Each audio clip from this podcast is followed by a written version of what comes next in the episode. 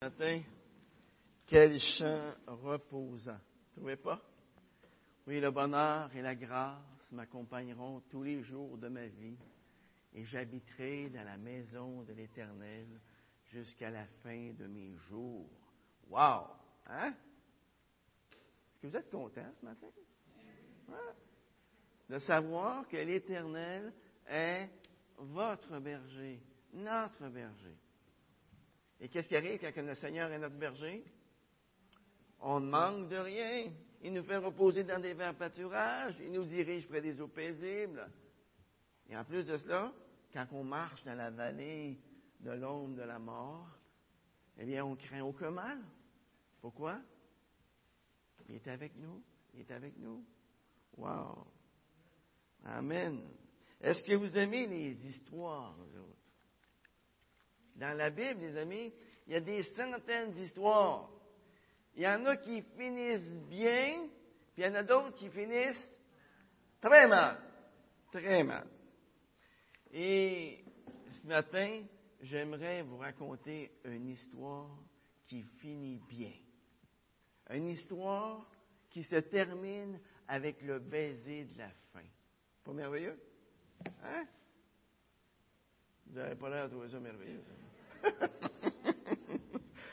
Mais c'est une histoire qui est plutôt mal commencée et on va aller voir comment elle a commencé dans Deux Rois, chapitre 24. Tournez avec moi dans Deux Rois, chapitre 24, tous ceux qui ont amené leur Bible avec vous. Ceux qui n'ont pas amené leur Bible, mais vous allez devoir suivre avec vos oreilles et non pas avec vos yeux. Parce que j'ai comme politique de ne pas mettre de versets bibliques en arrière. Alors voilà. 2 Rois 24, verset 8. Joachim avait 18 ans lorsqu'il devint roi.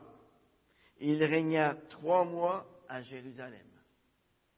Le nom de sa mère était Néouchta, fille d'Elnathan de Jérusalem. Il fit ce qui est mal aux yeux de l'Éternel, en tout point comme avait fait son père. En ce temps-là, les serviteurs de Nebuchadnezzar, roi de Babylone, montèrent contre Jérusalem, et la ville fut assiégée. Nebuchadnezzar, roi de Babylone, arriva devant la ville pendant que ses serviteurs l'assiégeaient. Alors Joachim, roi de Juda, sortit vers le roi de Babylone, lui et sa mère, ses serviteurs, ses ministres et ses eunuques. Le roi de Babylone le fit prisonnier le huitième année, la huitième année de son règne. Et regardez maintenant le verset 15. Il déporta Joachim à Babylone. Il l'amena en déportation de Jérusalem à Babylone, la mère du roi, les femmes du roi, ses eunuques, ainsi que les puissants du pays. Voyez, dans cette histoire, c'est une histoire qui peut s'appliquer à chacun d'entre nous. Joachim a été un roi dont la vie a été résumée dans une ligne, en quelques mots. Joachim ne régnait que trois mois. Il fit ce qui est mal aux yeux de l'Éternel. Plutôt plate comme histoire.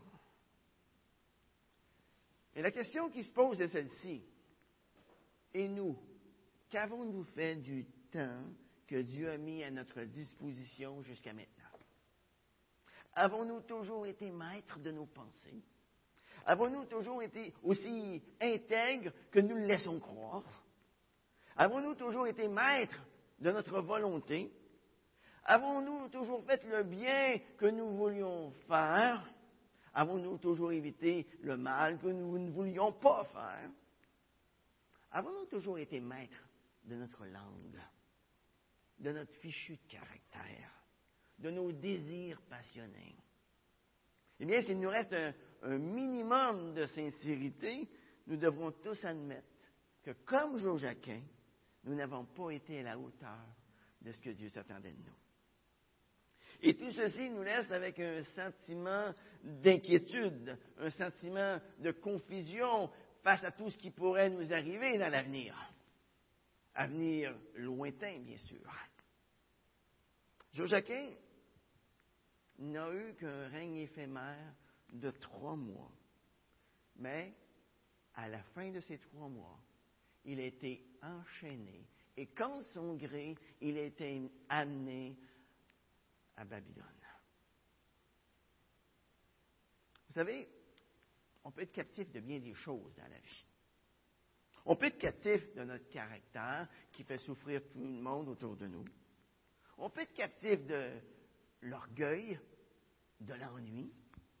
On peut être captif de l'alcool, la drogue, le tabac, captif à tel point qu'on est incapable de s'en libérer. On peut être captif aussi du personnage que nous nous sommes créés. Et que la seule porte de sortie qui se trouve devant nous, c'est le suicide. Et malheureusement, beaucoup empruntent cette solution aujourd'hui. Mais non seulement Joachim est devenu un captif, mais il n'y avait personne, personne pour le délivrer. Maintenant, lisons la deuxième partie de l'histoire, qui est très intéressante. Tournez une page et vous arrivez dans 2 Rois, chapitre 25, versets 27 à 30. Les derniers versets du chapitre 25. Verset 27. La 37e année de la déportation de Joachim, roi de Juda, au douzième mois, le 27 du mois, Évil Mérodac, roi de Babylone. Ça ne nous inspire pas confiance tout de suite en regardant le nom. Alors, pour ceux qui ont une petite connaissance de l'anglais, Evil, ça ne veut pas dire quelque chose de très bon. Hein? Evil, encore pire. OK? Euh, roi de Babylone, dans la première année de son règne, fit sortir avec honneur Joachim, roi de Juda, de la maison d'arrêt. Il lui parla avec bonté et mit son trône au-dessus du trône des rois qui étaient avec lui à Babylone. Il lui fit changer ses vêtements de détenu, et Joachim mangea toujours en sa présence tout le temps de sa vie. Son entretien, entretien permanent, lui fut assuré de la part du roi jour après jour, tout le temps de sa vie. Wow! Vous l'avez dit, c'est une histoire qui finissait bien. Mais pensez-y, là, pendant 37 ans, Joachim n'avait eu personne pour le libérer. Personne pour le sortir de ce trou à dans lequel il était. Et voilà qu'après 37 ans de captivité, se lève un roi miséricordieux pour lui, Évil Mérodac. Qu'est-ce que ce roi représente pour nous? Pensez-y un instant. La Bible décrit Jésus-Christ comme étant le roi des rois, le Seigneur des seigneurs, et comme étant le roi de miséricorde par excellence. Écoutez cette voix qui descend de la croix où un jugement complètement injuste m'y a conduit. Il prie pour ses bourreaux en ces termes. Père, pardonne-leur, car ils ne savent ce qu'ils font. Est-ce que Jésus était pour ses bourreaux? Bien, il l'est aussi pour chacun d'entre nous. La Bible nous dit que Jésus-Christ est le même, hier, aujourd'hui, éternellement. La Bible nous dit que sa miséricorde durera toujours. La miséricorde du Seigneur était assez grande, beaucoup plus grande que tous les péchés de ce brigand qui était à ses côtés à la croix, dont Donald nous a parlé tantôt. La miséricorde du Seigneur était plus grande que tous les péchés d'une Marie-Madeleine. La miséricorde du Seigneur était plus grande que tous les péchés d'un sol de Tarse ou d'un Gilles Tessier qui se tient devant vous ce matin et qui sait de quoi il parle. Quelqu'un dira peut-être, toute ma vie est une vie de ténèbres. Mais il y a une bonne nouvelle pour toi ce matin. Hein? Il y a une bonne nouvelle. Jésus-Christ est la lumière qui dissipe les ténèbres. Un autre pourra dire, toute ma vie n'a été qu'une longue suite d'erreurs. Mais il y a une bonne nouvelle pour toi ce matin. Jésus-Christ est la vérité qui remplace l'erreur par la vérité.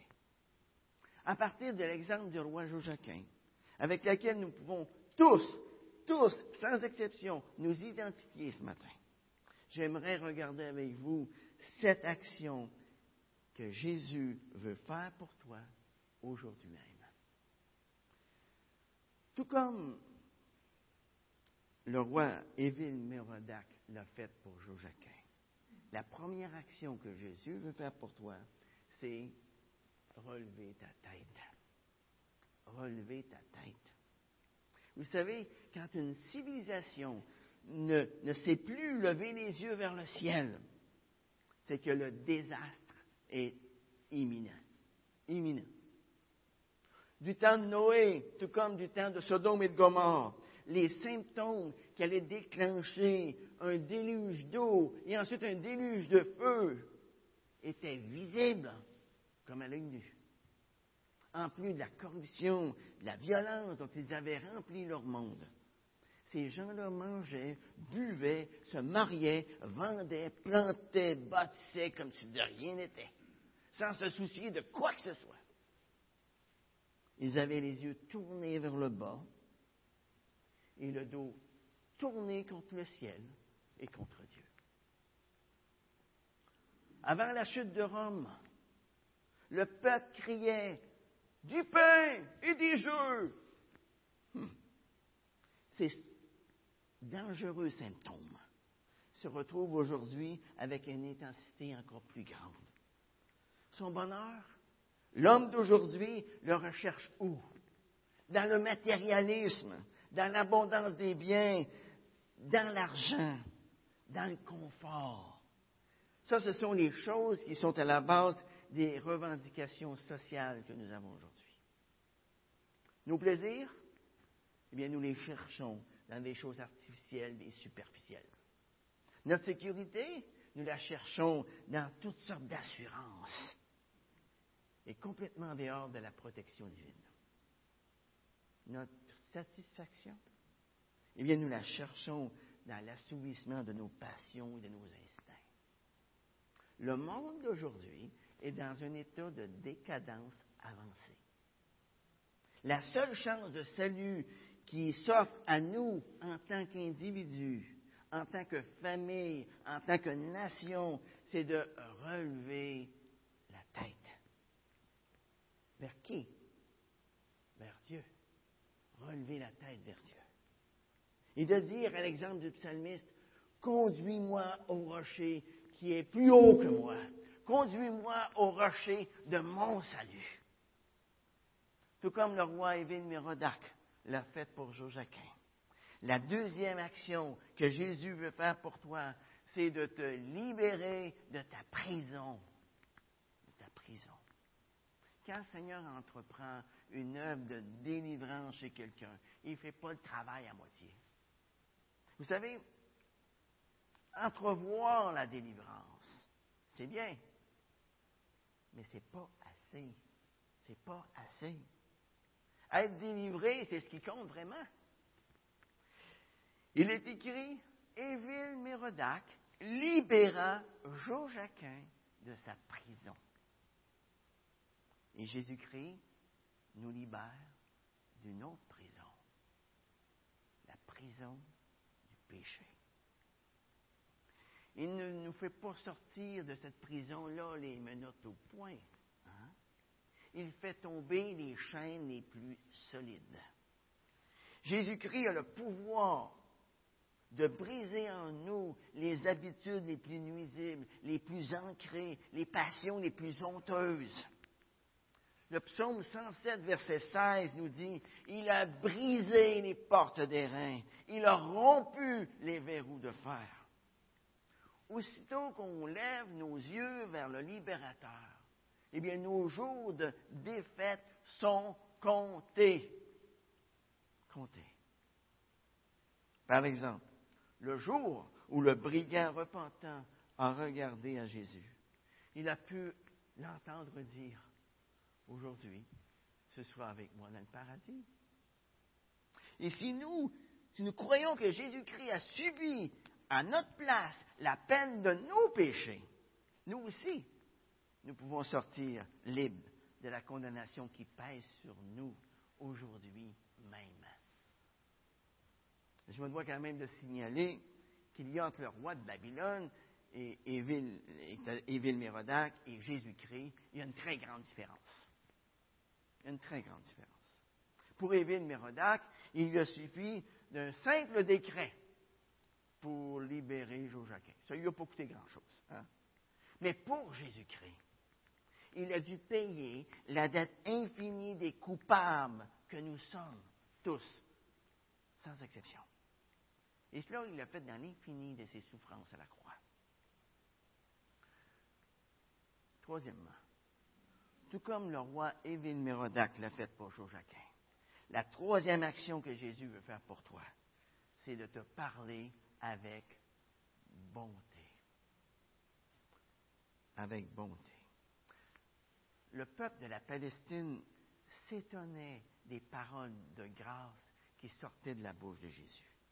Et ceux-là même qui venaient pour l'accuser, ceux-là même qui venaient pour l'arrêter, revenaient confus devant la Sanhédrin en disant Jamais homme n'a parlé comme cet homme.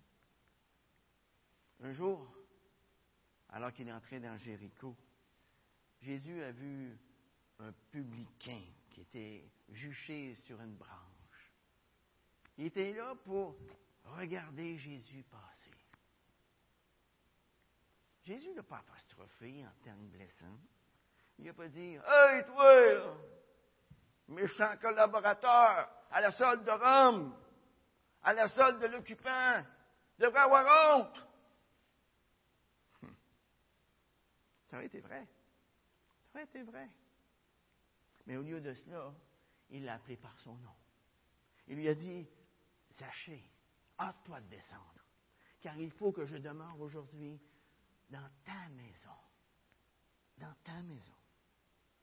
Et quand Jésus a parlé à la Samaritaine qui, bien avant son temps, pratiquait l'amour libre, le mariage à l'essai, oh, il a tenu envers elle des paroles vraies, mais pas des propos durs.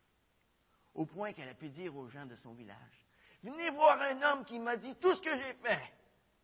Ce qui laissait sous-entendre, il me dit tout ce que j'ai fait, comme vous mais il ne me l'a pas dit comme vous me l'avez dit. Il me l'a dit bien autrement. Il me l'a dit avec grâce. Il me l'a dit avec bonté.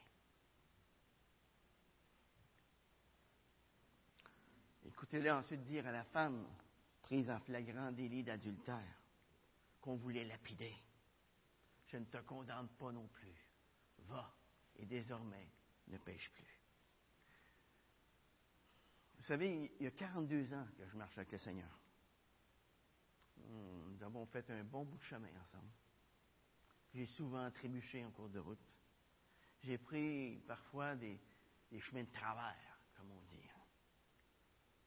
J'ai voulu prendre ce que je croyais être des raccourcis qui n'ont fait qu'allonger ma route.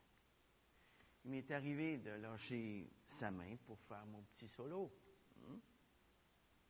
Je l'ai souvent déçu, mais je peux vous rendre témoignage aujourd'hui que je n'ai jamais trouvé en lui quelques traces de dureté. Dans tout ce qu'il m'a dit à travers la Bible, dans tout ce qu'il m'a dit à travers mes diverses épreuves, même de celles qui m'ont fait pleurer, tout était empreint de bonté de sa part.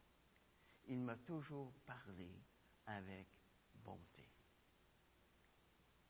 Quatrièmement, tout comme le roi Évile Mirodac l'a faite pour Joachim.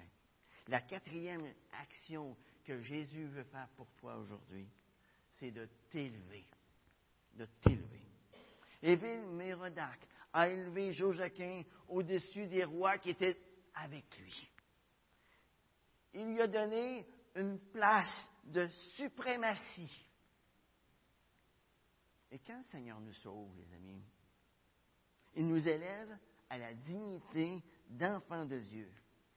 Jean 12 nous dit, à tous ceux qui l'ont reçu, à ceux qui croient en son nom, Jésus leur a donné le pouvoir de devenir enfants de Dieu. Enfants de Dieu. Il n'y a pas au monde de position plus élevée que celle-là. Enfants de Dieu. Est-ce que vous êtes dans la joie ce matin? D'être dans cette position d'enfant de Dieu?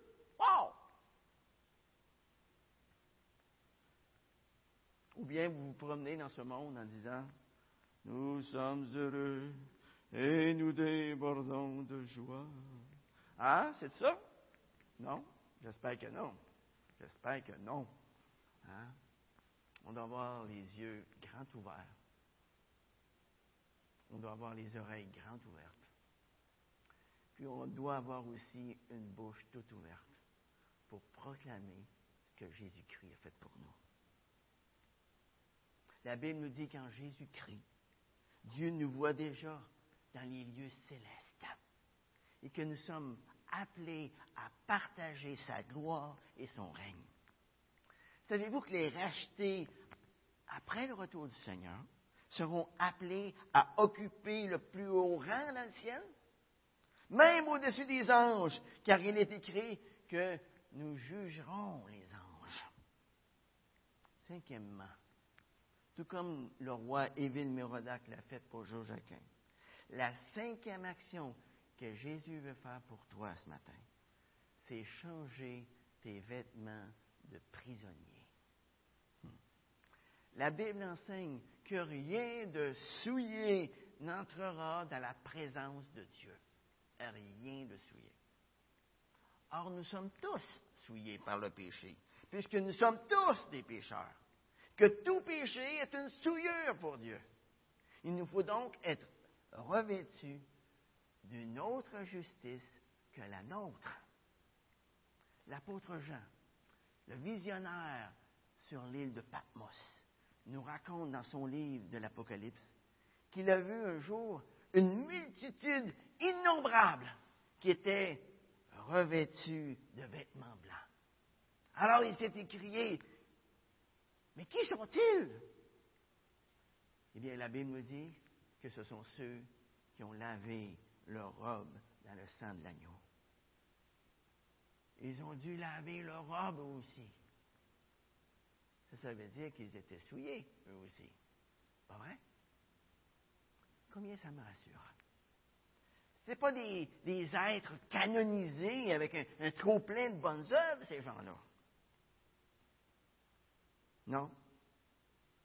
C'était des pécheurs, comme vous et moi.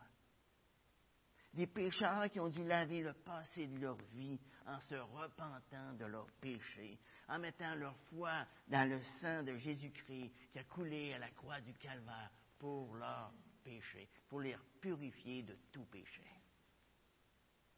Avez-vous déjà vu à la télévision des prisonniers qui faisaient des travaux forcés sous la surveillance de leur gardien. Quel genre d'habit ils portaient?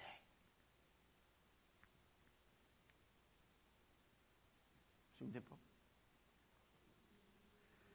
Gris, mais tout bariolé comme ça, tout des belles barres. Mhm. Tout rayé, hein? c'est, merveilleux. Ça ressemble des zèbres.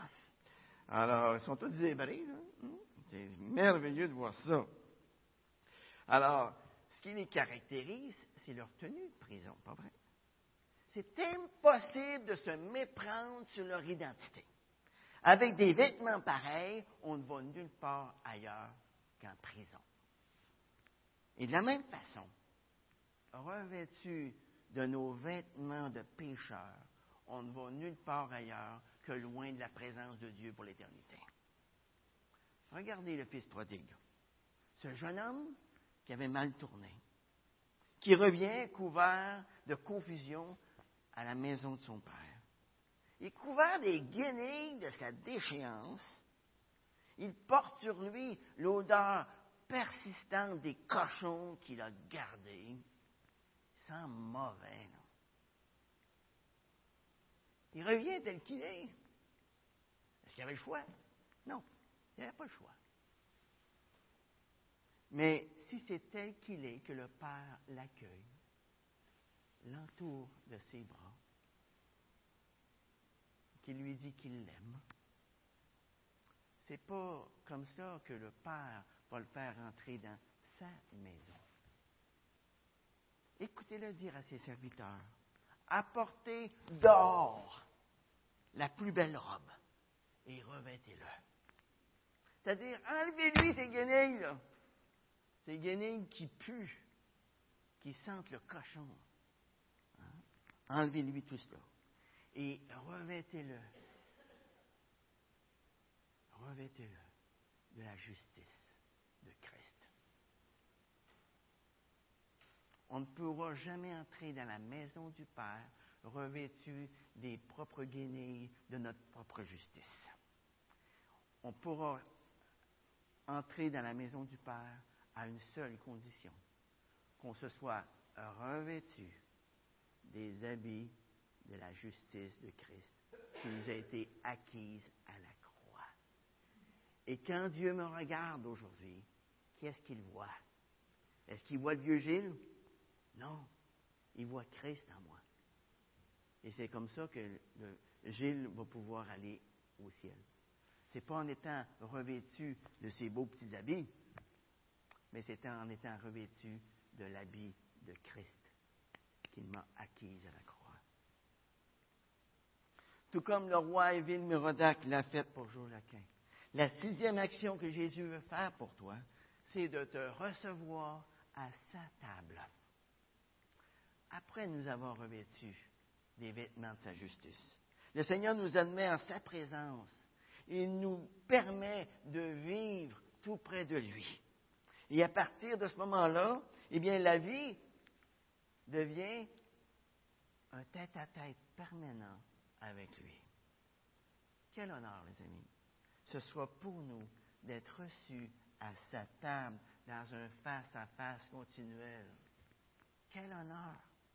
Dans le dernier livre de la Bible, l'Apocalypse, que plusieurs décrivent comme un livre effrayant, il y a une scène touchante qui me vient à l'esprit.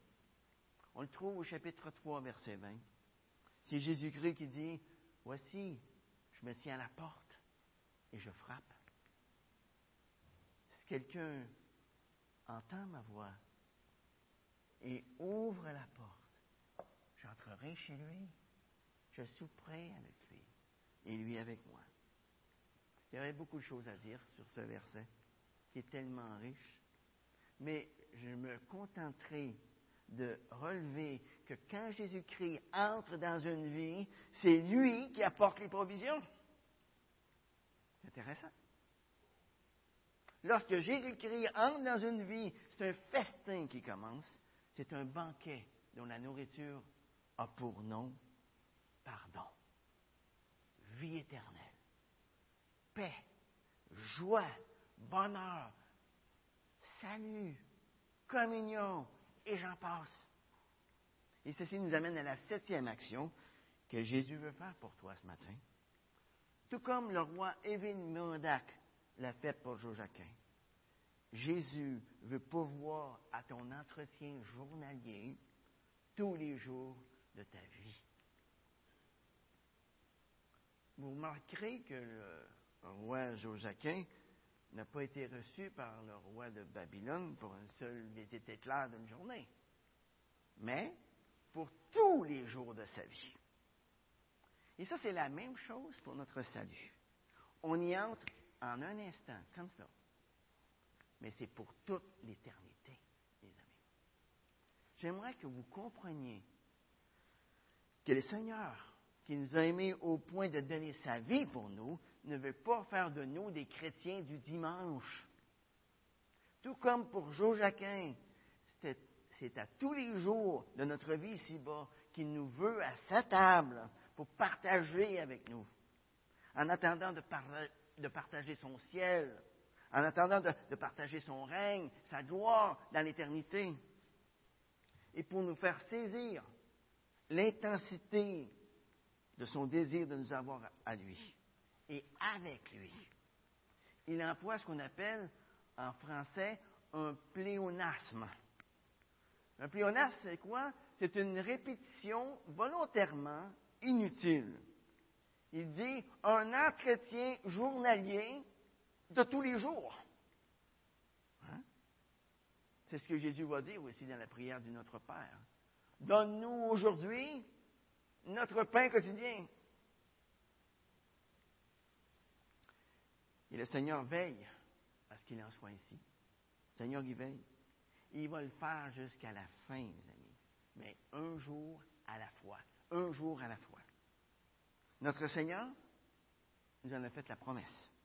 Il s'y est engagé. Il va tenir sa parole jusqu'à la fin. Mais un jour à la fois. Un jour à la fois. Je termine par une dernière question. Pourquoi Joachim a-t-il dû attendre 37 ans avant de sortir de prison, avant d'être reçu à la table du roi?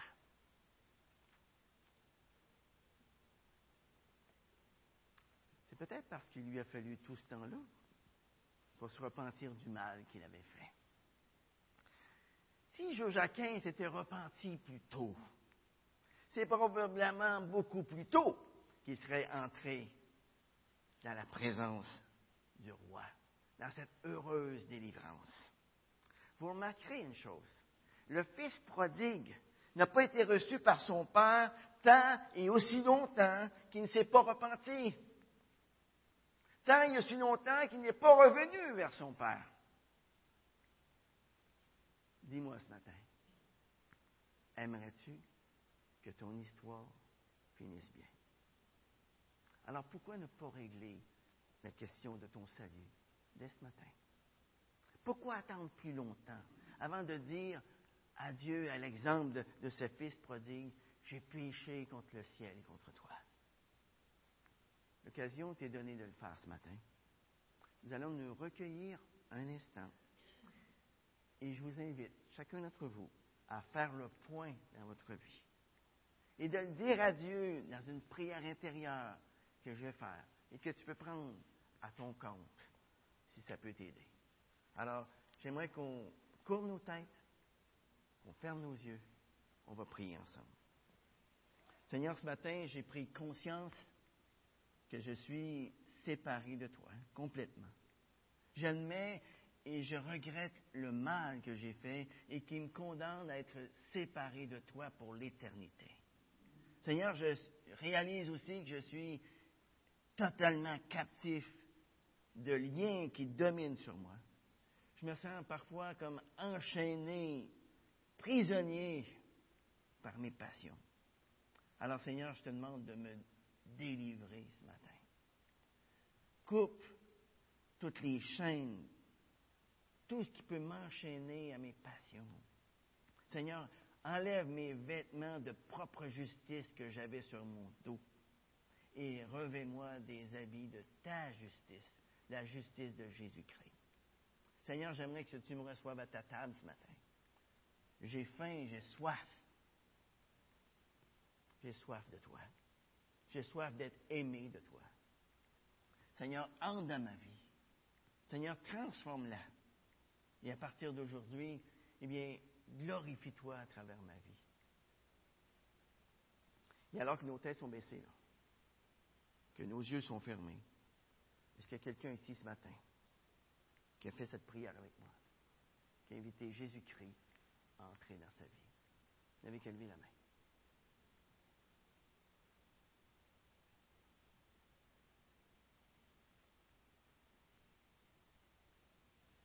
Seigneur, tu nous dis dans ta parole, je ne jetterai point dehors celui qui vient à moi. Eh bien, Seigneur, merci. Merci, Seigneur, pour ton peuple ici, à Saint-Hyacinthe. Merci pour tous ceux qui ont fait ce pas de foi. Merci pour tous ceux qui ont cru en ton merveilleux salut. Merci pour tous ceux qui se sont revêtus de ta propre justice. Et Seigneur, pendant les jours, les mois, les années qui nous restent à vivre sur cette terre, fortifie-nous, Seigneur, afin que nous soyons des poteaux indicateurs pour les autres. que nous soyons le sel de la terre, comme tu nous le demandes, que nous soyons une lumière au milieu de ces ténèbres et que ta face puisse briller à travers nous. Au nom de Jésus.